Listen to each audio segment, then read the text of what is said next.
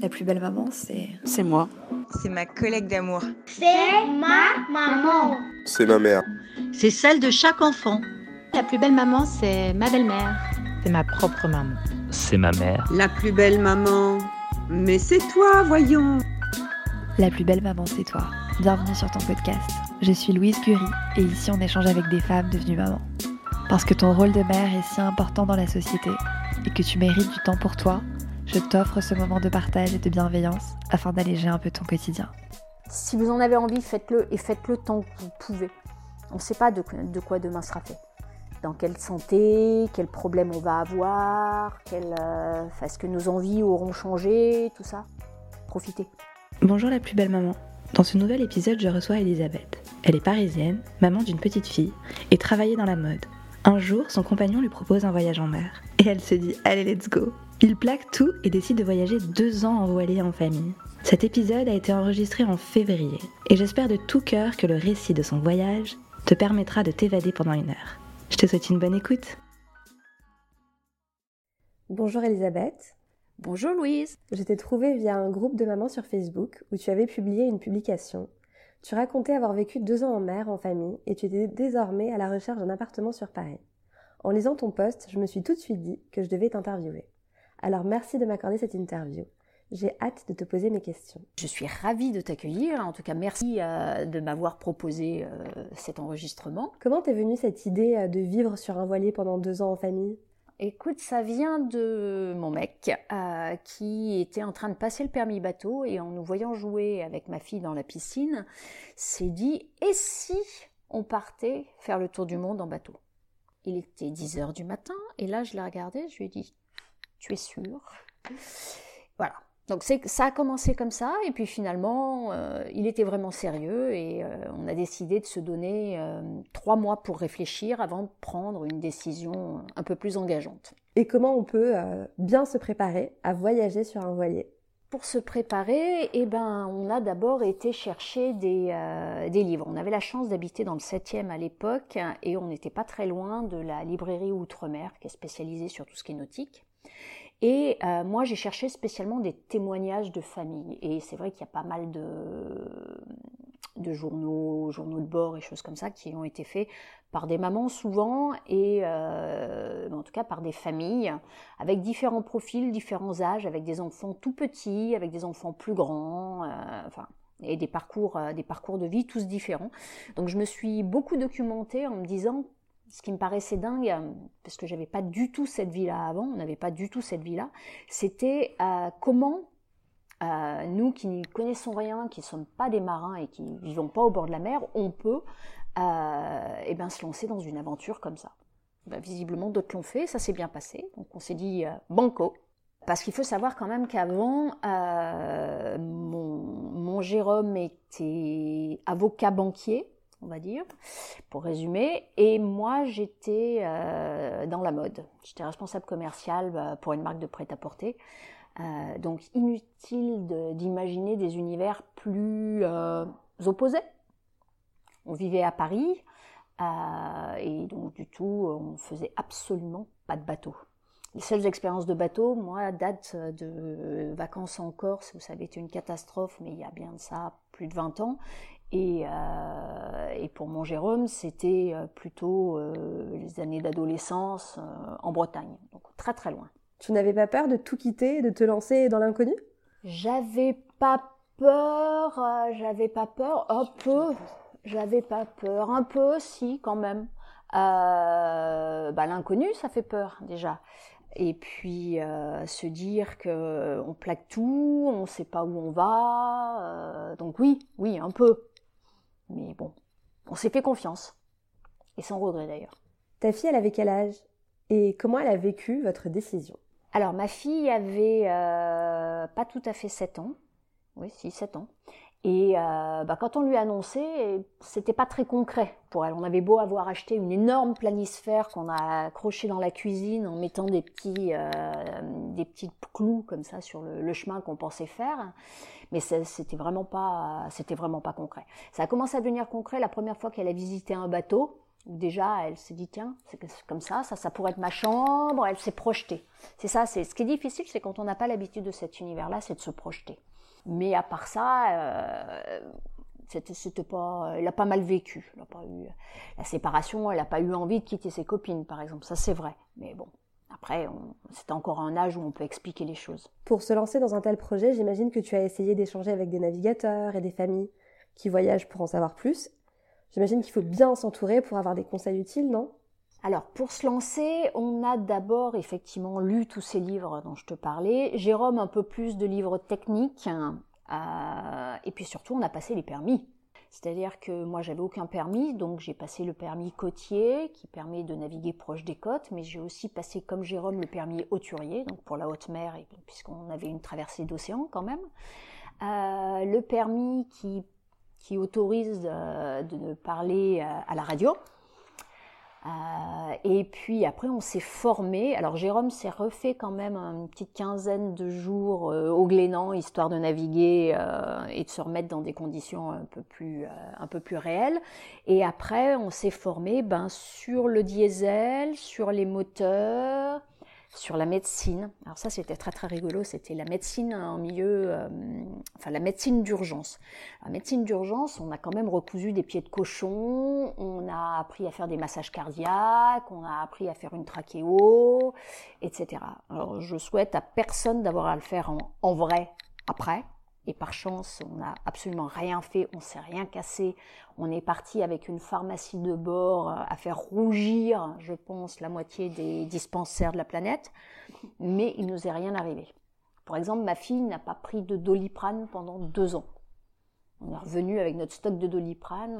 Au bout de deux jours à Paris, on en avait besoin. Mais sinon, donc non, voilà. On s'est préparé comme ça. On a fait un stage aussi euh, de survie dans l'eau c'est-à-dire où on, apprend à tomber, où on apprend à sortir d'autres personnes de l'eau, à arrêter le bateau, à gonfler le radeau de survie. Comment fonctionne un radeau de survie? C'est bien de savoir qu'on en a un, mais c'est quand même bien de le découvrir avant d'en avoir besoin, parce que mmh. c'est pas si évident. Euh, de savoir gérer ce qu'on a dans le grave bag. Le grave bag, c'est le sac de secours. Donc euh, savoir quoi y mettre et savoir euh, justement comment gérer avec ça. Encore une fois, vaut mieux pas, pas avoir besoin de s'en servir. Mais bon, ça permet de se préparer. Donc ça, c'est ce qu'on a fait avant. Alors raconte-nous, comment a commencé cette aventure? Alors, on a arrêté de travailler tous les deux euh, bah, fin juillet.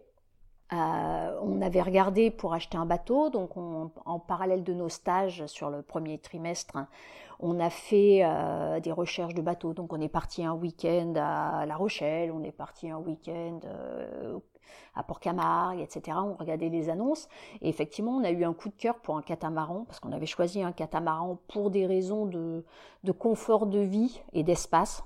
C'est plus stable et c'est plus grand. Et la, suite nous donnera raison. Mais, euh, et euh, donc on a visité et trouvé un bateau avec un coup de cœur à, Port-Camargue. Donc on, a signé euh, l'achat du bateau en juillet. Et après, alors bon, on a tout plaqué, hein, on a rendu l'appartement, on n'était que locataire, donc on a rendu l'appartement, on a vendu voiture, scooter, on a fait nos cartons. J'ai organisé une méga vente à la maison euh, de tout ce qui était fringues chez moi, puisque je travaillais dans cet univers, j'avais la chance d'avoir des portants à disposition et un bon réseau. Donc j'ai tout mis sur portant et j'ai organisé un showroom privé en essayant de vendre quelques trucs. Bon, j'ai pas vendu des tonnes et des tonnes de trucs, mais bon, quand même, ça, ça, ça allège les cartons. Euh, parce qu'il faut quand même tout mettre au garde-meuble. Donc mettre au garde-meuble sans se dire qu'on va revenir dans deux ans, comme on n'avait aucune visibilité, euh, on se dit bon, on va payer tant par mois, autant d'éviter de payer le double euh, pour des choses qui valent pas le coup. On stocke pas dix ans de Zara, ça n'a pas de sens. donc j'ai allégé pas mal mes placards avec tristesse. Je un des trucs les plus, les plus rigolos, c'est que j'avais gardé, euh, je suis une folle de chaussures, et j'avais gardé toutes mes boîtes de chaussures. Et ça, ça prend une place de dingue. C'est génial pour les conserver à la maison, mais ça prend une place de dingue, donc j'ai tout jeté avant de partir. Et ça, ça m'a fait très très mal. c'est idiot, mais ça m'a fait très très mal. Donc voilà, non, euh, garde-meuble, tout ça, euh, et rien de plus. Après, on a été habité chez les copains. le temps de, vraiment récupérer le bateau et que les choses avancent. Parce que ben, bateau signé en juillet, mois d'août, partout pareil. C'est un bateau qui était basé en Croatie enfin domicilié en Croatie, et on voulait être sûr que la TVA avait été bien payée pour pas payer 20% de plus euh, dans l'achat du bateau. Parce que 20% sur des sommes comme ça, ça, fait vite mal. Euh, et donc, on voulait être sûr d'avoir euh, la totalité des papiers et que ça soit en règle. Donc, on a été obligé d'attendre septembre. Donc, on a loué une petite camionnette. On a mis nos, cartons dans la camionnette et on a pris la route pour le sud. Donc là, on a été habité chez des copains encore pendant quelques temps, le temps qu'on soit vraiment propriétaire du bateau, puisque le temps que ces tractations administratives se fassent. Et, euh, voilà, on est parti comme ça. Mais c'est vrai que j'avais euh, entre les, cartons techniques, on va dire, des choses de cuisine, les outils, euh, les vêtements techniques qu'on avait achetés, les vestes de car, les pantalons de car, les bottes en caoutchouc, les gants, les polaires et autres. Euh, il y a toute une phase de vêtements, de chaussures pour nous, d'affaires pour nous. Le plus dur, c'était de négocier avec euh, Manon, notre fille, euh, ce qu'il fallait qu'elle emmène. C'est elle qui avait, comme tout enfant qui vit bien aujourd'hui, une chambre remplie de jouets. Il a fallu négocier deux boîtes. J'ai négocié deux boîtes de jouets. Alors là, le choix a été dantesque. Entre les déguisements, on va encore, ça va être encore dans la bonne taille, ça va plus être dans la bonne taille.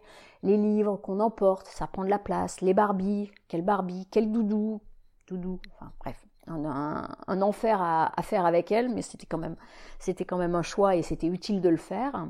Et après, nous, on avait chacun euh, deux cartons. Deux cartons dans lesquels on devait avoir chacun nos affaires personnelles. Donc, euh, en ce qui me concerne, on va dire euh, sac, chaussures, trousse de toilette et vêtements. Et ben, Jérôme et Manon, euh, vêtements, chaussures, et tout devait tenir chacun dans deux cartons. Ça, c'était un grand, grand challenge quand même. C'est vrai que moi, je suis petite, donc mes vêtements prennent pas beaucoup de place. c'était plus, c'était plus une gageure pour Jérôme qui lui est très grand et, chose grand. C'est plus compliqué de faire tenir des chaussures en 47 que des petites chaussures. Voilà. Mais c'est une expérience. Tu as décidé de donner les cours à ta fille. Tu es passé par quel organisme et comment se préparer à faire l'école sur un bateau? Alors, j'ai, euh, on est, quand on est parti, Manon était, euh, venait de faire son CP et euh, ben, on n'allait pas la déscolariser complètement, donc on a décidé de lui donner des cours par correspondance, des cours à distance. Donc en France, on a un super organisme qui s'appelle le CNED, qui est très très réputé et qui a des taux de réussite au bac d'ailleurs assez extraordinaires. donc j'ai pris cet engagement avec eux et comme je voulais pas, on savait pas quand on rentrerait. Et comme je voulais qu'elle soit tranquille au maximum, j'ai fait en sorte de suivre un cursus qui dise réglementé. C'est-à-dire que vous avez un calendrier qui est assez précis, qui est assez strict et qu'il faut suivre pour qu'elle valide son année en même temps que ses petits copains. Donc les vacances, vous faites comme vous voulez, mais globalement, vous avez, vous devez rendre tant de devoirs au bout de tant de mois, tant de devoirs à telle période, etc., pour valider l'année, etc. Ça a été d'ailleurs un petit peu un petit peu challenging au début parce que ben, on n'arrivait pas vraiment à trouver notre rythme. Moi, c'est pas mon métier, je suis pas maîtresse. Euh, et c'est quand même un, challenge d'enseigner à son enfant parce qu'on attend forcément on attend des choses différentes, on, espère des choses différentes. En tout cas, on est plus exigeant, je suppose. Et euh, donc de temps en temps, on est beaucoup moins patient qu'une vraie maîtresse ou un vrai maître. Euh, et, les premiers temps, en plus, on est parti nous avec du retard, puisqu'on avait acheté le bateau plus tard. Hein. le temps de préparer techniquement le bateau, on a revu toutes, on a changé des voiles, on a acheté des, nouvelles voiles, on a revu, fait toutes les révisions des moteurs, investi sur des nouvelles batteries. Enfin bon, on a fait pas mal de, de travaux sur le bateau. Donc on est parti, on a vraiment pris la mer que fin novembre. On est parti le 30 novembre. Donc tout ça, euh, on a travaillé un peu à ce moment-là, mais après, dans cette première phase de navigation, on n'a pas wi travailler parce que ben pas de Wi-Fi, donc pas de connexion Internet. On avait bien acheté un téléphone satellitaire pour pouvoir être joignable partout, mais vous faites pas l'école avec un, Wi-Fi de téléphone satellite, ça marche pas comme ça. Donc du coup, on a, on pris pas mal de retard, ce qui m'a valu un, petit courrier euh, du CNED me disant qu'il m'avait pas encore dénoncé à l'éducation nationale, mais qu'il fallait quand même qu'on se dépêche un petit peu. Donc quand on s'est arrêté après, au, au Canaries, on a eu un gros coup de pression quand même. Donc on a bossé, on a vraiment bossé. C'était d'ailleurs rigolo parce qu'à l'époque, je cherchais, j'étais comme les backpackers qu'on avait dans toutes les villes de, bord de mer, comme ça, à chercher le hotspot Wi-Fi du, coin pour trouver le réseau de connexion euh, un peu sympa pour avoir les, euh, les documents et pour pouvoir enregistrer mes, mes documents. Donc ça nous a valu quelques sueurs, mais c'était, ça valait le coup et c'est un enseignement qui est vraiment génial parce que très complet. Aussi bien de l'art plastique, de la musique, que du français, que de l'anglais ou de l'espagnol en l'occurrence, ça dépend ce que vous choisissez en première langue, mais c'est vraiment bien fait. Très très complet. Et très ludique d'ailleurs. On se prépare pas vraiment en dehors du fait ben, de souscrire au CNED et donc de recevoir. Alors ça aussi c'était pareil parce qu'on a reçu notre premier package euh, physique quand on était aux Canaries parce que euh, le temps que ça se mette en place, etc. Et ce sont des espèces de cahiers euh, papier sur lesquels on peut écrire. Il y a des recueils et il y a des modules sur lesquels on a aussi euh, des modules d'examen, un carnet de bord. Et on peut faire en ligne et sur papier et poster. Ce que j'ai fait au début d'ailleurs, j'ai posté les choses, ce qui a été assez rigolo parce qu'on poste pas toujours à la même vitesse quand on est en Europe et quand on est au Cap Vert, par exemple. Quand on se retrouve à Mindelo au Cap Vert, euh, l'envoi postal, ça a été quelque chose en termes de réception. Après, c'est pareil, première expérience quand on l'a fait de, de l'autre côté, dans la Caraïbe et qu'on est arrivé à Grenade. J'étais encore en mode postal parce qu'on avait encore des Wi-Fi alternatifs. Euh, j'ai fait un FedEx. Rien que l'envoi pour 12 euh, papiers m'a coûté 70 euros. Je me suis dit qu'on allait arrêter de faire du papier, qu'on allait trouver une autre solution. Mais ça s'est super bien passé et bah, elle a réussi ces deux années et elle vient d'intégrer euh, depuis début décembre son ancienne école. J'ai la chance d'avoir une dérogation euh, du directeur de l'école, puisqu'on a changé d'arrondissement. Et, euh, elle, est, elle est haut la main au niveau de, de la classe supérieure et elle est même en avance. Donc tout va bien. Tout va bien. Ça s'est bien passé? Ça s'est bien passé avec elle, oui. Alors quelques moments de tension quand même où j'ai demandé à Jérôme de prendre le relais. J'ai notamment souvenir de l'apprentissage de l'heure. Alors l'apprentissage de l'heure, comment vous dire? Quand vous ne comprenez pas, que votre enfant ne comprend pas, ça peut vite venir terrible. C'est-à-dire qu'il y a eu un moment où, quand vous avez expliqué qu'une horloge se divise en 12 numéros, que chaque numéro, ça répartit 5 minutes ou 5, une heure, il y a un moment, vous ne comprenez pas qu'elles ne comprennent pas que si la petite aiguille, elle est sur le 1, ça fait une heure. Ça, ça... Donc vous essayez deux méthodes, trois méthodes, et à la quatrième fois, vous dites, je ne vais pas y arriver, je ne vais pas y arriver. J'ai donné le relais à Jérôme et ça s'est beaucoup mieux passé. Mais elle a encore un... Mais sa maîtresse me disait cette année, c'est encore au programme, et toute la partie des moins, moins de quart, l'heure moins quelque chose, ils ont du mal à comprendre que où doit être placée la petite aiguille pour dire, euh, pour dire l'heure. bon. Voilà, donc euh, oui, globalement, ça s'est très bien passé, on s'est même bien marré. Parce que les chansons, parce que le dessin, parce que euh, l'éducation civique, enfin tout ça, il y, a, des bons, y a des bons moments, mais il y a eu quelques petites tensions. Les maths aussi ont pu être un petit peu tendues de temps en temps. C'est des moments d'échange qu'on n'avait pas du tout avant. D'abord parce qu'elle était en CP, donc c'est vrai que c'était pas un enseignement où il y avait beaucoup de choses, et que malheureusement, bah, comme toute parisienne qui travaille euh, beaucoup et qui travaille pas euh, en indépendant avec des horaires à son rythme, euh, moi je rentrais à la maison au mieux à 7h30, 8h du soir, donc les devoirs ils étaient largement faits avant que je sois rentrée. en plus il n'y en avait pas beaucoup en CP, il faut bien se le dire. Et, euh, et c'est vrai que ben non, je m'investissais pas jusqu'à ces, ces classes-là euh, dans, son, dans son école, en fait, dans son éducation euh, scolaire. Raconte-nous ces deux ans, où êtes-vous allé? Alors, le voyage en lui-même. Ah, je vous vends du rêve ou pas? Allez, je vous vends du bleu du soleil. On est en février, on en a bien besoin. Euh, alors, on est parti donc du sud de la France, donc de Port-Camargue. Euh, donc là, fin novembre, on s'est caillé. Hein. Sud de la France, en novembre, fin novembre, faut bien se le dire, il fait froid On essayait d'avoir des activités un peu sympas euh, pour que, les journées soient moins longues à Manon. Euh, je lui ai fait faire du longe-côte. Longe-côte, on était avec nos combinaisons euh, néoprène euh, dans la Méditerranée, mais même au bout de 10 minutes, on avait froid. Hein. Donc non, non, il fait, il fait froid. On est parti, on a eu très très froid. Pour dire les premières navigations, moi je naviguais, j'avais les chaussettes thermiques, le leggings, le pantalon de car, les deux t-shirts techniques, le cachemire, la polaire et la veste de car. Bonnet, gants, écharpe et j'avais froid. Alors bien sûr, on a été malade. Hein, on a été malades toutes les deux, ce qui n'arrangeait rien. Il y a une règle en, navigation euh, où on parle des 4 F pour les gens qui sont malades euh, du mal de mer. Le F de faim, le F de frousse, le F de fatigue et le F de froid. Ça peut être cumulatif, c'est-à-dire que si on a faim, on peut être malade, mais si on a faim et froid, on peut être encore plus malade. Enfin, il suffit pas d'avoir les quatre. Ça peut être l'un, mais si ça se cumule, c'est très, très, très, très, très, très pénible. Et ça, ça nous est arrivé. Ça nous a pas lâché pendant deux ans avec Manon. Donc, on a des anecdotes euh, sur ce sujet euh, dingote. Mais bon, bref, c'est pas le, c'est pas le rêve du voyage, ça. Donc, on est parti euh, donc du sud de la France. On a longé les côtes espagnoles. Donc on est parti, on a été obligé de s'arrêter très vite à Saint-Cyprien parce qu'un vent de folie qui nous a bloqué pendant 2-3 jours. Donc on est descendu, on s'est arrêté à Gibraltar. On a fait aussi un petit stop à, Malaga en route et un petit stop à Alicante, qui était assez, assez terrible d'ailleurs, mais euh, on, s'est arrêté 10 jours à Gibraltar. On était à Gibraltar autour du 10 décembre. Et ça, c'est quand même magique de passer euh, Gibraltar parce que vous avez les côtes africaines à votre bâbord et, Gibraltar à votre tribord et l'Espagne.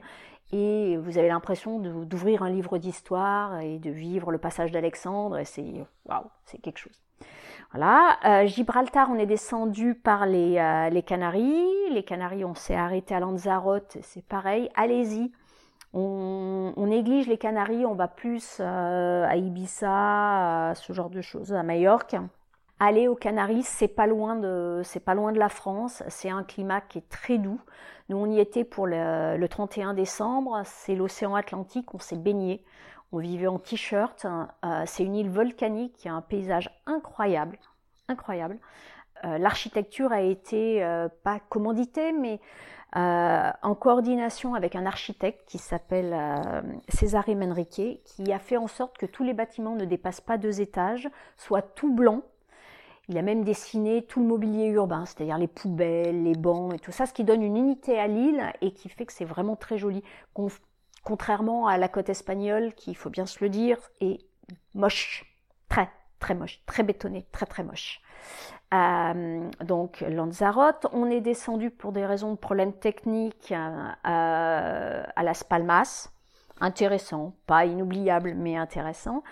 On est parti, ça devait être notre troisième tentative euh, pour la, traversée de l'Atlantique. Et puis finalement, euh, bah, au bout de deux jours de mer, euh, j'arrivais plus à me lever. donc on a appelé un, service d'urgence qu'on a la chance d'avoir en, France qui, qui dépend du CHU de Toulouse et qui répond aux marins 7 jours sur 7, 24 heures sur 24. Donc là, notre téléphone satellite nous a servi vraiment en plein parce qu'on est en plein milieu de l'Atlantique enfin pas très loin des côtes du Maroc non plus, mais et là, vu mon état de faiblesse, il nous a conseillé de nous arrêter à Mindelo pour que j'aille voir euh, sur place un, médecin. Ce qu'on a fait, donc on est redescendu jusqu'au Cap Vert. Là, on est resté et on s'est posé la question parce que ça faisait quand même le troisième faux départ qu'on faisait pour l'Atlantique. Entre une fois un problème technique, une deuxième fois les batteries qui n'est pas la charge euh, et la troisième fois moi, on s'est dit bon, ça fait beaucoup quand même. Est-ce qu'on y va? Est-ce qu'on n'y va pas? Est-ce qu'on doit vraiment y aller?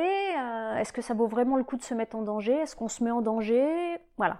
Sachant qu'on avait pris des équipiers euh, quand on était à Lanzarote pour nous aider euh, pour faire les nuits notamment, puisque quand vous naviguez comme ça, vous partagez la nuit.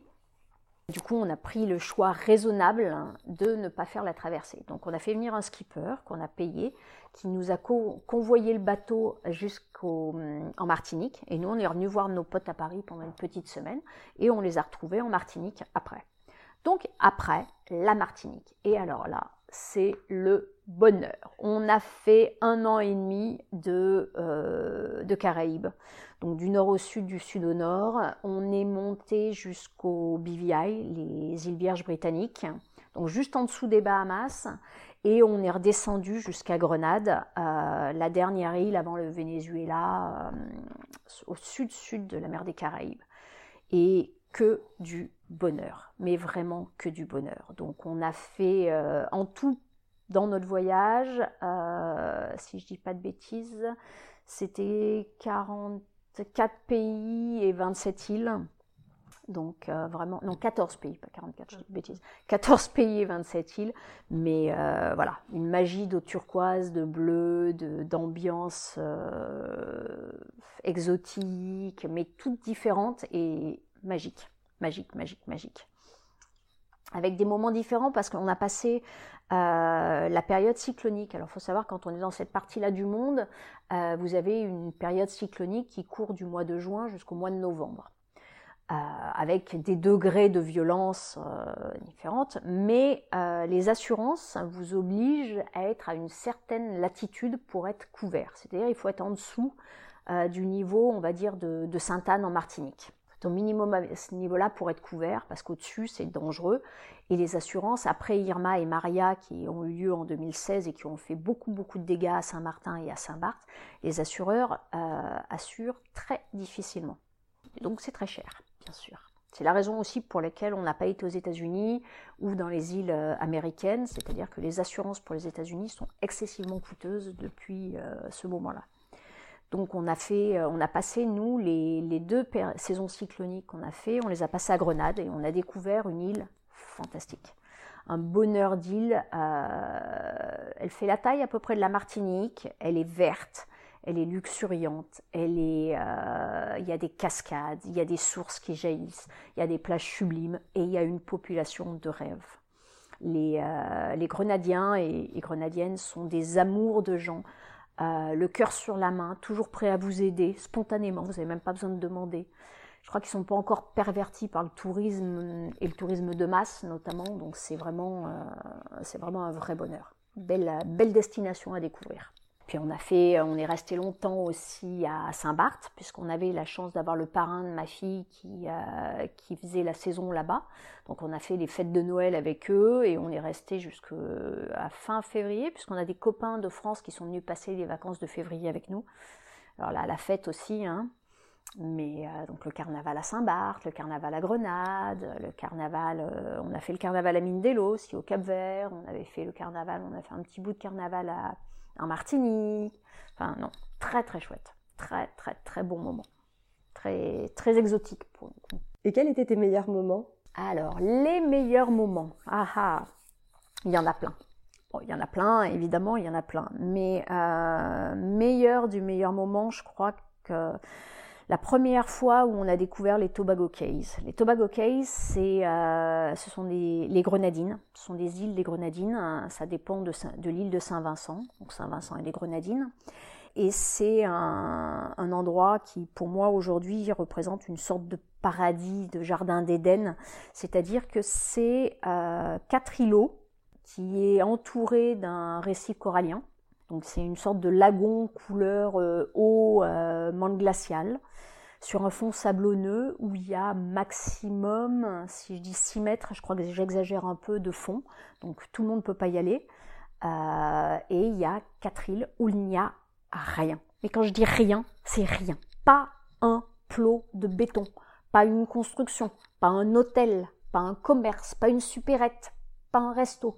Il y a trois tentes qui sont tendues sur une des îles, euh, qui, est, la plus grande des îles, qui s'appelle, si je dis pas de bêtises, Petit Rameau, euh, sur laquelle euh, il y a deux restos sur les, où on fait des pique-niques organisés par des locaux qui vous font, selon la saison, soit de la langouste, soit du poisson, soit du poulet parce que la langouste n'est pas pêchable toute l'année. Il y a une saison la langouste. La première fois quand vous arrivez et que vous êtes hors de la saison, vous avez un peu la haine quand même, il faut bien se le dire. Vous avez loupé la saison de la langouste, vous êtes au milieu de l'eau turquoise et du vivier le plus grand du monde et vous vous dites non, j'en en aurais pas. Ben si, on l'a fait. Mais bon, voilà. Donc il n'y a rien, il n'y a vraiment rien. Donc il ne faut pas avoir oublié de faire trop de courses. Il hein. faut quand même avoir bien prévu ses réserves. Mais vous êtes dans un endroit où bah, vous captez pas, il n'y a pas de Wi-Fi. Il n'y a pas de Wi-Fi, il n'y a pas de connexion, la, ville la plus proche est, est trop loin. Euh, vous avez ce qu'on appelle les boys bots qui viennent vous voir pour vous proposer. Alors bien sûr les t-shirts des grenadines, bien sûr la cartouche de clope si vous avez oublié, la bière, on boit beaucoup de bière dans les Antilles, et euh, des fruits, euh, de la salade, enfin deux trois trucs si vous voulez du poisson frais, etc., etc. Mais en dehors de ça, il n'y a rien. Donc vous passez vos journées à dormir, manger, baigner, euh, voir les tortues, nager avec les tortues, nager avec les raies, et c'est que du bonheur. Il y a une des îles qui est à la sortie de la barrière de, corail qui s'appelle Petit Tabac, qui est une des îles qui a servi de lieu de tournage pour... Euh, comment ça s'appelle? Le premier pirate des Caraïbes, euh, là où Jack Sparrow et, et, sa belle se retrouvent tout seuls sur l'île. C'est vraiment, il n'y a que des palmiers sur l'île. Et euh, c'est une petite lande de terre qui fait 2 km, même pas. Enfin, c'est On nage avec les tortues, mais vraiment. C'est-à-dire qu'il y a des tortues autour. Nous, c'était notre grand jeu. On avait développé le concept de la tortue thérapie. Et on passe notre temps à compter les tortues qui sortent leur tête autour du bateau. Donc vous apprenez à faire votre pain, vous refaites des pizzas maison, vous, voilà, vous, essayez de pas trop gaspiller votre eau, vous faites attention à vos déchets, mais voilà, c'est un, on revient au vrai, à la base, à comment vivre ensemble heureux euh, sans l'aide de l'extérieur, sans le support du téléphone portable, de la télé. Alors je dis pas qu'on est parti comme des comme des Robinson. Hein. On avait des lecteurs de DVD, on avait un, un, ordi avec des films, on avait de la musique, on avait tout ce qu'il fallait, on avait des tonnes de bouquins, mais on vit à son rythme et dans un rythme complètement différent. C'est un paradis, vraiment. Mais il faut, c'est un huis clos, donc il faut bien s'entendre, donc il faut supporter euh, sa petite tribu. C'est pas toujours facile. et dans les meilleurs moments, alors très très bons moments aussi, les moments avec les copains, évidemment. J'ai eu la chance d'avoir une copine qui est venue nous voir deux fois, donc elle a fait Tobago avec nous et elle a fait aussi Saint-Barth. Et on a, et c'est rigolo parce que ce sont les deux familles qui nous ont hébergés avant notre départ. Donc ceux qui nous ont hébergés à Paris et ceux qui nous ont hébergés à Montpellier sont ceux qui sont venus nous voir sur le bateau. Et à un moment, quand on s'est retrouvé à Saint-Barth au moment du carnaval en février, on a eu tout le monde sur le bateau en même temps. Donc on avait quatre cabines, donc on avait largement de quoi coucher tout le monde. Mais y avait, ça faisait trois enfants à bord et ça a été une fête, mais de folie. Mais de folie. Et ça, c'était vraiment le bonheur. Parce que c'est quand même le truc qui nous a manqué le plus et c'est la raison principale de notre retour, c'est les copains. On est très copains, on a une grande bande de copains, on a un gros réseau et euh, on a refait on a refait des connaissances, on a fait plein de copains et des gens merveilleux qu'on continue à voir et qu'on n'aurait jamais rencontrés sinon. Mais les, les potes d'une vie sont les potes d'une vie, ça, ça se, ça s'oublie pas comme ça. Et les plus gros challenges? Partir vivre sur un bateau sans avoir jamais navigué, peut-être? Hein on peut dire que c'est pas mal en challenge. Prendre la décision de tout plaquer quand on a des jobs en or, dans de bonnes conditions et avec un, enfant qui est pas très très grand. Euh, non, oui, ça c'était des gros challenges parce que bah il faut quand même avoir, faut se dire j'y vais, faut faut tenter l'expérience, faut, faut faut se lancer. Et je suis vraiment pas une aventurière. Et Jérôme pas plus, pas plus que moi finalement en fait. Euh, c'est euh, non le plus gros des challenges, c'est la navigation par gros temps, c'est euh, de vivre à trois sur un bateau et d'être toujours amoureux et de rentrer toujours amoureux et, d'être heureux de cette expérience-là et d'être prêt à la revivre demain. C'est pour Jérôme en l'occurrence, pour moi d'une certaine, dans une moindre mesure, mais ben, naviguer à deux avec quelqu'un de malade, c'est-à-dire quand vous naviguez, quand on n'est pas euh, posé dans une marina ou à l'ancre quelque part, vous naviguez, vous naviguez 24 heures sur 24. Le bateau, vous l'arrêtez pas au milieu en vous disant on va voir ce qui se passe. Vous continuez à naviguer. Donc euh, ben, on regarde les appareils, on tient ou pas la barre, il y a la voile, il n'y a pas la voile, vous êtes au moteur ou pas, mais il faut surveiller. Donc on surveille le jour et on surveille la nuit. Donc quand vous êtes deux pour faire ça, il faut que ça fonctionne. Il faut tourner à tour de rôle. Donc la nuit, on faisait des quarts de ce qu'on appelle des quarts, nous on faisait des quarts de trois heures. On a la chance d'avoir des cycles de sommeil qui sont très différents tous les deux, c'est-à-dire que moi je suis plutôt du matin et Jérôme plutôt du soir. Donc lui faisait jusqu'à minuit. Moi, j'enchaînais euh, minuit, 3 euh, heures du matin, il reprenait 3 heures, 6 heures, et moi, je faisais 6 heures, 9 heures. Donc, on roulait comme ça. Mais ça, c'est bien, ça, c'est la théorie quand je suis pas malade. Quand je suis vraiment, vraiment, vraiment malade, euh, j'essaye de faire ce que je peux, mais je tiens une heure, je tiens pas forcément toujours 3 heures. Donc, il y a des moments, Jérôme a eu besoin de faire la nuit complète, hein. si pas en présence physique totale, au moins en ultra vigilance. En fait, c'est un, vous gagnez un sommeil, vous gardez le sommeil que vous avez en, maman. Ce nouveau sommeil là, celui qui, n'est jamais un vrai sommeil profond et donc vous êtes en hyper vigilance tout le temps. Le moindre bruit que vous connaissez pas et sur un bateau, il y a vraiment beaucoup de bruit. L'eau qui tape sur la coque, c'est un bruit impressionnant. Les premiers temps, c'est, euh, on a eu l'impression, nous, avec Manon, quand on était en bas, parce que malade, dans les couchettes, d'avoir les, deux flotteurs du catamaran qui, allaient lâcher, qui allaient s'écarter. Enfin, c'est des sensations très très bizarres. Donc il faut déjà s'habituer à tout ça. Et donc ça, le challenge de Jérôme, pour le coup, c'était de gérer cette fatigue. Euh, un gros challenge, c'est euh, la traversée du détroit Gibraltar. Gibraltar, c'est une autoroute, mais une vraie autoroute à cargo, pas à voilier, à petit voilier. Euh, quand on dit voilier, petit voilier, nous en l'occurrence, on avait un bateau de, 12 pieds, ce qui fait 41 mètres. C'est un bateau tout à fait honorable. C'est pas un grand bateau, mais c'est, euh, enfin, pardon, 12 mètres 41 pieds. Je vous l'ai fait à l'envers parce que 41 mètres, ça faisait peut-être un peu grand quand même pour nous deux. Euh, mais il faut traverser cette autoroute, donc il faut s'engager en perpendiculaire de cargos qui font 10 fois votre taille et qui ne peuvent pas de toute façon s'arrêter. Parce qu'ils vous voient au dernier moment, donc ils n'ont pas matériellement la possibilité de s'arrêter ou de se détourner. Donc il faut s'engager, il faut s'engager, il faut oser s'engager. Et, euh, nous, on est parti le 24 décembre parce que euh, on avait passé déjà une dizaine de jours à Gibraltar et que c'est largement assez et que la, la, météo était en train de changer et qu'il fallait qu'on prenne cette fenêtre météo. Parce que c'est ce qu'il faut savoir sur un bateau, c'est pas vous qui gérez votre temps. C'est la nature et la météo qui décident de tout. C'est le moment où vous partez. Si vous voulez pas prendre de risques, vous partez au moment où la météo est clémente. Vous avez du vent, mais un bon vent raisonnable, pas trop de mer, pas trop de houle. Si vous voulez pas être trop malade, c'est mieux. Personnellement, je préfère. Et euh, bah, pas de tempête annoncée, pas d'orage qui sont voilà. Donc de temps en temps, bah, vous passez, euh, vous passez entre les gouttes, et puis des fois, vous passez pas entre les gouttes.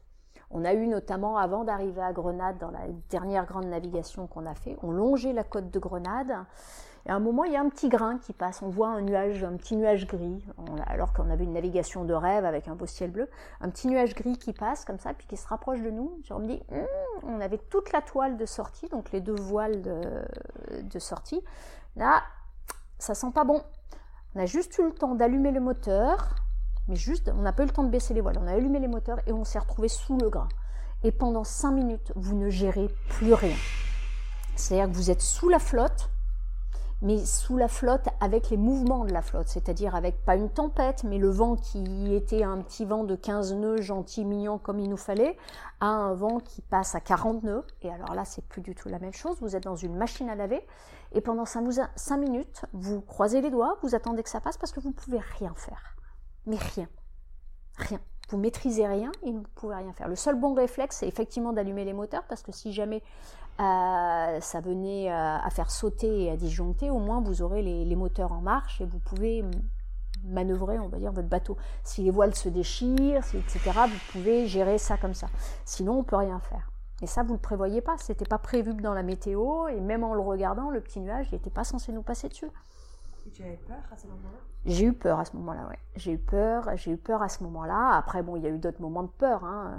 Les bruits au début, ça a vraiment été très impressionnant. Parce qu'il faut vraiment les, domestiquer euh, comme dans une nouvelle maison, avec la sensation que tu joues ta vie quelque part. On a eu d'autres moments de peur comme ça. Je me souviens au, large du Maroc, tout début du voyage. On était quand même pas dans les Caraïbes, on n'avait pas encore l'habitude beaucoup de naviguer, il faisait pas très beau, pas très chaud, donc on était très couverts, on était, c'est, des sentiments, enfin c'est des sensations qui sont pas très agréables. Ça rend pas le, on navigue pas de la même façon si on navigue en veste de car et, euh, gros cachemire que quand on navigue en, short et en tongs. Hein. C'est pas la même sensation et c'est pas la même euh, détente quelque part. Mmh. Même s'il faut être vigilant pareil. Mais euh, le matin, quand vous faites votre quart justement de 3 à 6, bah vous, avez les, euh, vous avez les pêcheurs qui commencent à venir, quand vous n'êtes pas trop loin des côtes, mais quand même un peu loin. Et les pêcheurs, ils sont souvent sur dans des petites barcasses sans lumière. Vous savez pas forcément combien ils sont à bord et euh, bah vous avez tous lu, entendu, suivi, été informé par le radio, le radio bateau, comme on l'appelait, bah, de pirates, de piraterie, tout ça. Et à un moment, moi, je me suis retrouvée à un quart comme ça, euh, où j'avais trois, quatre barques autour de moi. J'arrivais, je comptais les têtes, mais j'arrivais pas à voir exactement combien ils étaient à bord, et je trouvais qu'ils se rapprochaient euh, bizarrement. Et puis là, on commence à flipper tout seul et à se faire des films. Hein. Et à un moment, je me suis dit, waouh, waouh, waouh, waouh, waouh. On connaît pas leurs intentions, on connaît, on sait pas, on sait pas. Et on fait, et on peut rien faire on peut rien faire. Si à, trois bateaux ou quatre bateaux, ils décident euh, de monter à bord ou en tout cas de s'approcher du, bateau, nous on est deux sur le bateau. On avait fait le choix de pas prendre d'armes. Euh, donc on avait des battes de baseball, mais à deux avec des battes de baseball euh, face à dix mecs qui ont potentiellement des armes. Qu'est-ce qu'on fait? On fait rien. On, attend que ça se passe. Hein. Donc, là, on croise les doigts et on prie pour qu'il se passe rien. Après, on a vécu, euh, dans les grandes peurs, on a vécu un tremblement de terre à Grenade. On a vécu euh, une tempête à Grenade. Alors là, on a eu la chance de, pouvoir être à terre, donc euh, on, a, on, a, fermé, camouflé tout ce qu'on pouvait sur le, bateau, bien protégé nos coques comme on pouvait au maximum, et on s'est mis à terre. Bon, si j'avais pas joué mon Instagrammeuse avec mon téléphone et que j'ai fait tomber joyeusement dans l'eau douce parce que j'avais pas vu la, profondeur de l'eau, euh, tout se serait bien passé. on était à l'abri. Mais voilà, on a connu des tempêtes, on a connu des rafales de vent un peu plus violentes, on a connu, euh, juste avant de partir, une anecdote qui est un peu rigolote. Même si sur le moment elle m'a pas fait rire du tout, on nettoyait notre bateau, euh, puisque le bateau aujourd'hui est en vente à Grenade, on nettoyait vraiment notre bateau, mais quand je dis vraiment, c'est-à-dire brosse à dents, coton-tige. Hein. donc on l'a briqué, de A jusqu'à Z. L'intérieur du bateau étant blanc, et un bateau, ça prend vite la moisissure. Donc les moindres interstices, vous grattez, vous nettoyez, ça. Et on a fait aussi toute la partie métallique. Et ça, vous faites ça avec des produits qui sont très corrosifs, qui sont à base d'acide. Mais on l'a tellement bien fait qu'on a la, partie taux, ce bimini qui est à l'arrière, qui nous permet d'avoir de l'ombre sur, euh, sur le bateau, puisque nous, c'est un bateau qui était un peu ancien. Donc c'était une toile qui était tendue et qui était retenue par quatre piquets. On l'a tellement bien fait que ça a mangé un petit peu l'acide des rivets qui tenaient ces poteaux. Et un matin, vers 5 heures du matin, l'avant-veille de notre départ, euh, on entend un bruit qu'on ne connaît pas. On se lève. Nu, hein, il fait une bonne trentaine de degrés, vous dormez avec les ventilateurs, donc vous vous embarrassez pas tellement du t-shirt, du short, du truc, vous dormez à poil. Enfin, nous, on dormait à poil. On sort nu sur notre bateau, on était dans une marina, et là, des bourrasques de vent de 30, de 30 km heure, donc fort, et le toit qui se soulève, qui sort des, pieds. Donc on s'accroche tous les deux, on fait contrepoids. Alors Jérôme se met à l'arrière en bonne logique. Moi je me mets à l'avant en essayant de faire contrepoids euh, sous la pluie. On est, on est fouetté par la pluie et sous le vent comme ça. Mais bon moi avec mes 42 kilos suspendus au truc, à poil fouetté par le vent, pour être très honnête, je me suis sentie un très bête. Mais en plus de ça complètement inutile mais j'ai eu très très peur. Parce que j'ai imaginé, on, partait le lendemain vraiment, hein, euh, j'ai imaginé que le toit s'arrache et qu'on se retrouve à essayer de, bah, qui nous ramène euh, tout le bazar sur le reste du bateau et qu'on essaye de trouver une solution pour mettre le bateau en vente alors qu'on partait deux jours, enfin le, le surlendemain. Et j'ai panique totale. Et puis plus la sensation de peur, de, parce que la bourrasque était à 30 quand on a commencé, on s'est dit ça peut monter à 40, on n'avait aucune protection derrière, il n'y avait pas d'autres bateaux, il n'y avait pas de bâtiment. Donc on était les premiers à prendre le vent. ça s'est bien passé, ça s'est calmé, on a eu le temps de re-rifter euh, notre truc, mais je, je, une crise de larmes juste après, de contre-coup, d'émotion et tout ça. Et par chance, Manon dormait encore. Mais voilà, ça avait des grosses peurs, et jusqu'au bout, on peut avoir peur. Quel message peux-tu transmettre à la maman qui doute de se lancer dans cette aventure pour la motiver à le faire? Je peux pas dire ne pas douter, parce qu'il faut douter. Parce que si on ne doute pas, on ne se méfie pas. Et, euh, c'est dans le cas de la mère en particulier, trop d'assurance est aussi nocive que, que pas d'assurance. Euh, non, faites-vous confiance, simplement. Si vous en avez envie, si c'est un challenge qui vous plaît, si c'est une aventure qui vous plaît, faut peut-être plus le voir d'ailleurs comme une aventure qu'un challenge, surtout si vous partez avec des enfants. Euh, faites-vous confiance, préparez-vous.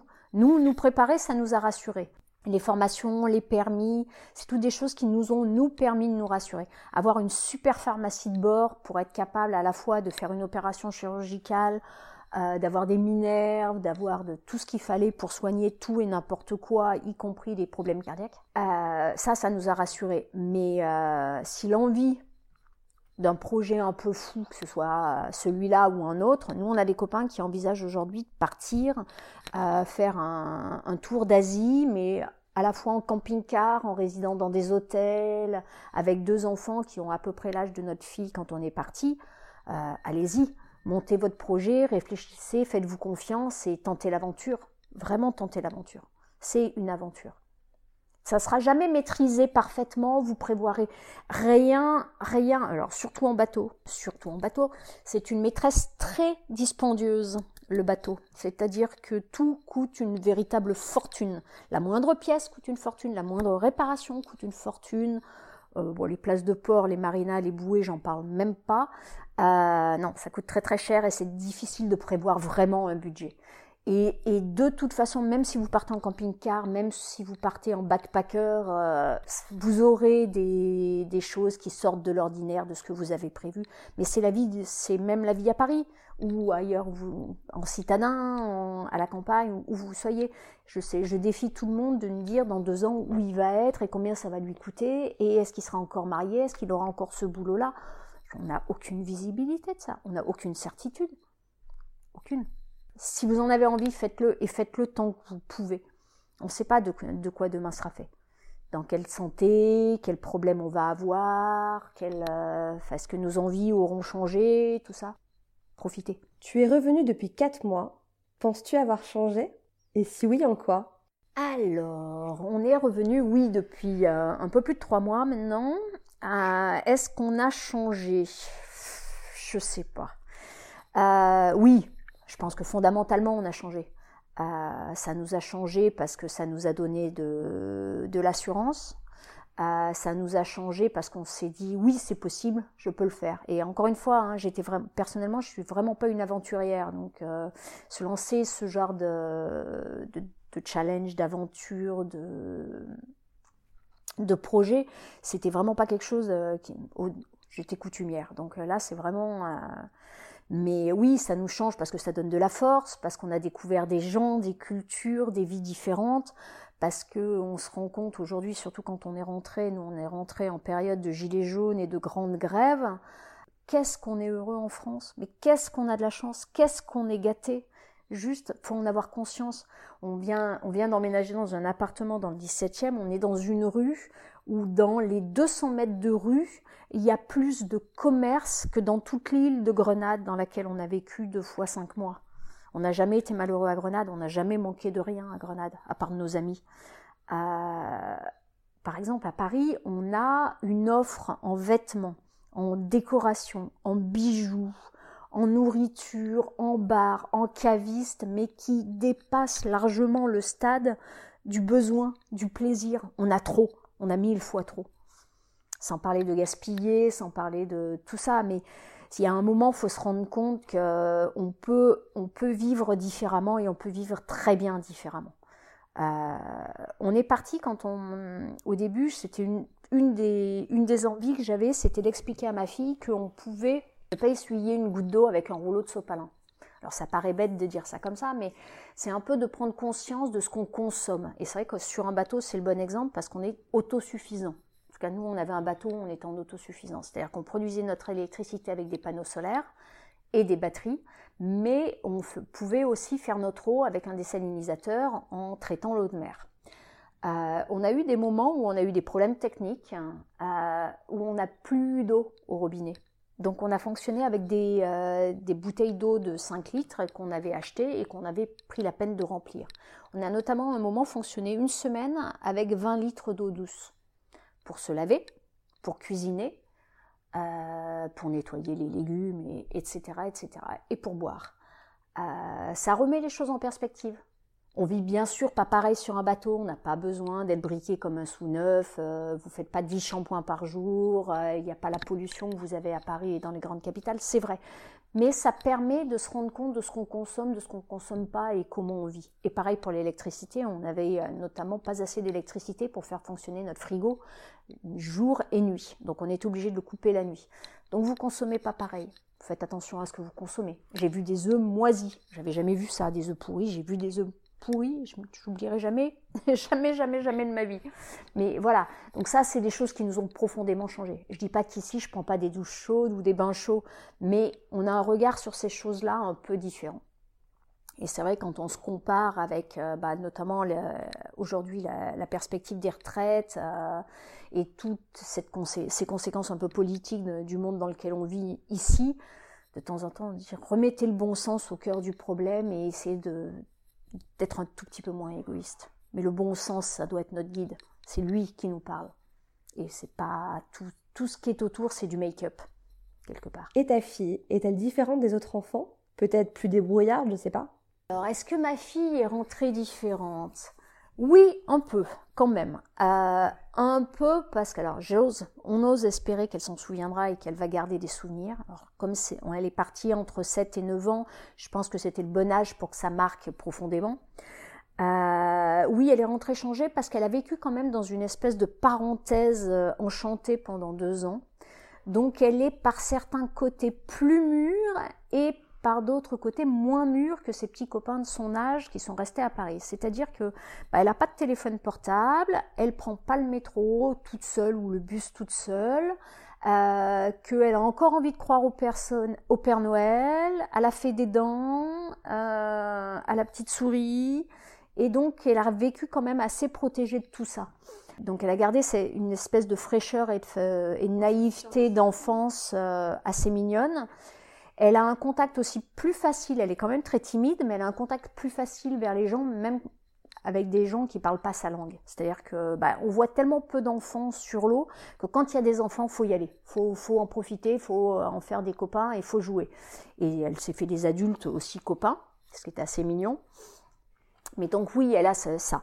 Et elle a en plus maintenant un peu cette conscience de, ben, de, la, la planète, de la nature et de on fait attention à, aux lumières, on fait attention à l'eau. Euh. Alors encore une fois, hein, ce que je disais tout à l'heure, ça l'empêche pas de prendre des bains euh, ici à Paris, mais par contre, elle, euh, elle nous fait la guerre si jamais on sort d'une pièce et qu'on n'a pas éteint les lumières, etc. Donc c'est rigolo. Elle avait monté un club avec une de ses petites copines en rentrant qui s'appelle le CSP, le, le club de défense de la planète. enfin voilà, donc ça c'est les petites choses qui l'ont et on n'est pas militant du tout, on n'est pas euh, écolo, bobo, bio, euh, naturaux, euh, vegan, euh, tout le tout mais voilà, il y a des choses où confronté à la nature, dans sa réalité de tous les jours, dans l'élément dans lequel vous baignez, forcément vous prenez conscience que les, que les pailles en plastique, ben vous, en, vous en prenez plus parce que vous avez vécu avec des tortues et que ben, quand vous en avez sauvé deux parce qu'elles sont prises dans un filet ou parce qu'elles ont un bout de plastique autour du cou, et eh ben votre perspective elle change un petit peu. Que vous faites en sorte de ne pas partir avec des sacs en plastique au supermarché ou en tout cas de ne pas en acheter à outrance et d'essayer de consommer un peu différemment sur ces choses-là. Oui. Ça... a un rapport plus proche aux animaux, Elle est. Alors oui, alors on était déjà très proches toutes les deux, mais alors maintenant je l'appelle mon grumeau. C'est-à-dire que le fait d'avoir fait l'école ensemble, d'avoir passé ces moments de maladie en plus ensemble, on se partageait joyeusement notre petite bassine, euh, ça, a créé des liens euh, effectivement euh, de dingue, donc on est très très proches. En plus, on se ressemble un petit peu physiquement, donc euh, Jérôme, de temps en temps, devient assez fou. Quel est le plus beau paysage que tu aies vu et que tu souhaites nous partager? Pour moi, sans, sans, hésitation, les Tobago. Mais parce que j'aime le bleu. Encore une fois, hein, on n'aurait sûrement pas fait ce voyage si on était des gens qui aimaient la montagne. Donc euh, moi, j'aime déjà la mer, les palmiers, tout ça. Les Tobago Cays, c'est la carte postale absolue euh, de trois îlots dans un lagon turquoise avec en perspective l'eau couleur monde glaciale, une petite île derrière la barrière de corail avec des palmiers jolis balayés par le vent, et rien, aucune construction qui vient dégrader cette, cette vision, et des tortues qui passent en permanence et avec lesquelles vous pouvez nager, que vous pouvez éventuellement caresser si elles veulent bien, parce que si elles veulent pas, je vous garantis qu'une tortue ça nage très très vite. Elle met un coup de patte et euh, elle vous fume définitivement. Hein. Euh, mais c'est magnifique. C'est vraiment euh, magnifique. Alors ça c'est pour les paysages. Par contre la chose en dehors d'avoir nagé avec les tortues, qui est la plus belle qu'on ait vue et qu'on ait vécue dans ces moments-là, c'est on a eu la chance d'assister à la ponte de tortues luttes. Les tortues luttes sont les tortues les plus grosses tortues marines les plus grosses. Elles ont une envergure qui dépasse largement les 3 mètres hein, sur des, tailles euh, pareilles qui dépassent les 2 mètres, 2 mètres 50 de coquilles.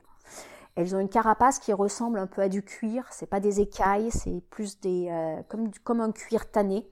Et on a assisté de nuit à la ponte de deux tortues comme ça à Grenade. Et alors ça, c'est un souvenir magique. Magique, vraiment. C'est extraordinaire de l'avoir vécu de l'avoir vu. J'aurais adoré vivre l'éclosion des œufs avec les petites tortues qui vont à l'eau, mais euh, quand vous voyez ces, ces bestioles qui sont, je vous dis, 3 mètres d'envergure, c'est quand même des grosses bestioles, qui sont absolument pas faites pour se déplacer sur la Terre, qui galèrent pour pondre et pour accoucher, comme une petite maman vaillante dans le sable qui fait des tours et des détours pour cacher, pour enterrer ses œufs, mais pour cacher l'endroit où elle a pondu, pour que les prédateurs viennent pas manger ses œufs. Et elles se déplacent avec une peine de dingue. C'est une nuit d'enfer qu'elles vivent, ces pauvres tortues, quand elles viennent pondre et qu'elles repartent dans, l'eau. Euh, voilà. Et quand vous savez que sur le nombre d'œufs qu'elle a pondu, il y en aura que très peu qui vont réussir à survivre, c'est, vous dites, la nature, c'est quand même un drôle de truc. Mais c'est magique. Et qu'as-tu appris des gens que tu as rencontrés? Alors, on a rencontré déjà deux types de gens, on va dire. On a rencontré les locaux des îles qu'on a parcourues donc ce soit dans les Caraïbes, mais aussi bah, en Europe ou à Gibraltar, mais aussi la population des copains bateaux et des gens qui vivent sur des bateaux qui font cette expérience avec nous. Alors pour les locaux, alors des gens euh, pour beaucoup extraordinaires, ceux évidemment à qui va notre cœur sont les Grenadiens, qui sont vraiment, mais on a rencontré cette population, c'est euh, extraordinaire. C'est une île où il y a eu, euh, bah, toute la Caraïbe a quand même été baignée euh, par l'esclavage. Donc tous les Indiens Caraïbes qui étaient là à l'origine ont été chassés peu à peu, ou en tout cas métissés avec des esclaves venant d'Afrique. Donc c'est la raison pour laquelle les populations sont massivement noires. Et vous avez des, degrés différents de, de population et de gentillesse de population en fonction de, on va dire, du je peux pas dire du degré de civilisation parce que c'est pas vrai. Un Grenadien est aussi civilisé qu'un Martiniquais, mais euh, il est confronté à une vie différente. Un Martiniquais, un Guadeloupéen, c'est la France, c'est la culture de la subvention et la culture du tourisme, mais la culture de la subvention beaucoup. Donc les bâtiments qui tiennent le plus la route sur ces deux îles-là sont effectivement tous les bâtiments étatique, on va dire, et toutes les administrations.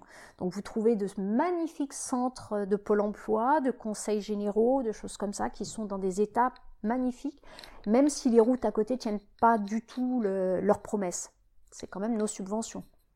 Des îles comme Sainte-Lucie qui sont juste à côté, qui n'ont aucune subvention parce qu'elles sont indépendantes, ou comme Grenade qui font partie du Commonwealth mais ne sont pas des îles anglaises pour autant, elles sont indépendantes, se débrouiller tout seuls et ont des gens qui se débrouillent tout seuls. Ils sont magnifiques, ils sont d'une générosité rare, ils sont d'une gentillesse, euh, c'est incroyable. Donc ces gens-là, euh, respect, amour, euh, il y a peu de choses sur l'île. Elle donne tout cette île. Il y a des fruits, il y a de, il y a de quoi manger, bon, pas de vaches. Il faut, faut, oublier le bœuf dans les Caraïbes. Globalement, c'est hors de prix parce que ça vient de très très loin. Mais vous mangez du poulet, vous mangez du poisson, il y, a, largement de quoi faire, mais tous les fruits, tous les légumes à peu près poussent. Donc il manque de rien. Chaque personne a dans son jardin ou dans son lopin de terre un avocaté, un arbre à avocat et un manguier. Enfin, donc ils ont de tout.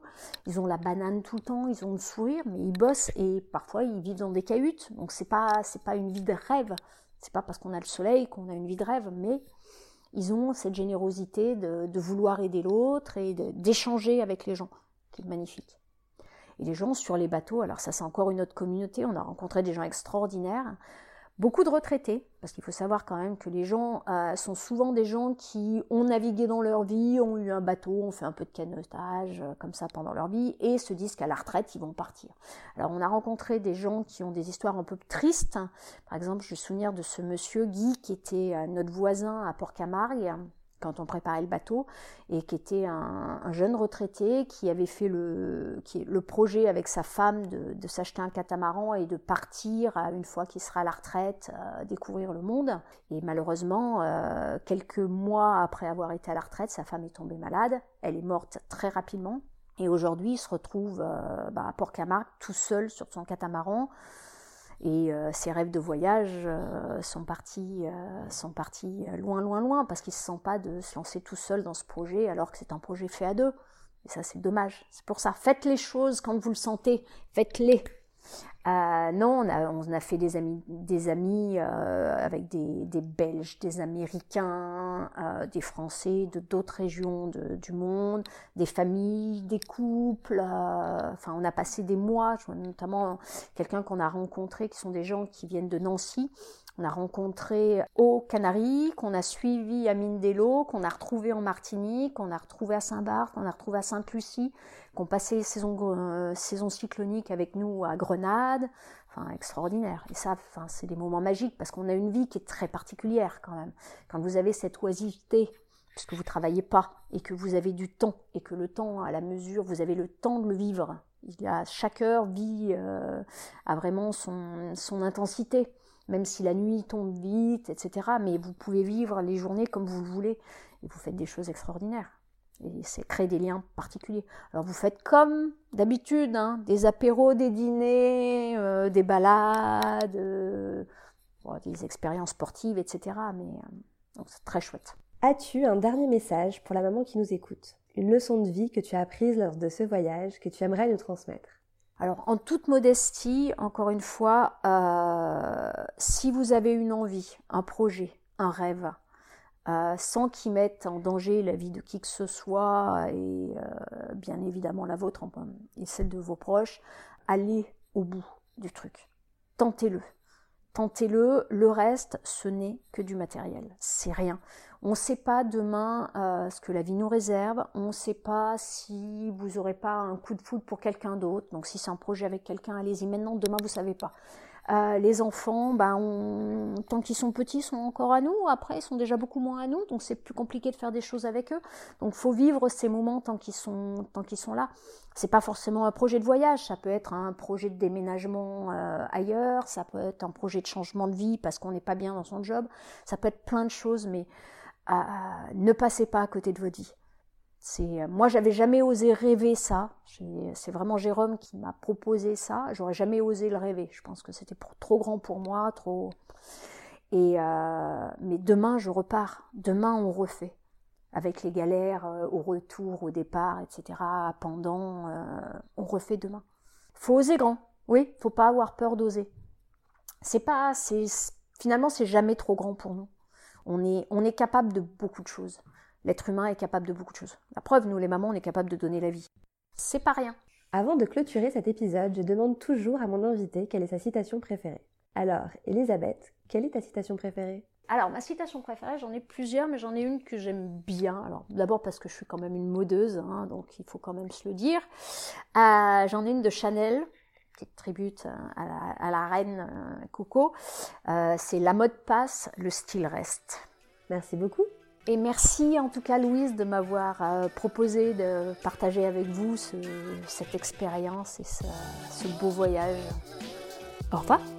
Si tu as aimé cet épisode, je te propose de t'abonner au podcast et de m'offrir 5 petites étoiles sur iTunes. Ces étoiles me permettront de me faire connaître auprès d'autres mamans. Je t'invite aussi à me suivre sur Instagram mon compte c'est la plus belle du bas maman et à visiter mon site internet www.laplusbellemaman.com. Je m'arrête là. À très vite.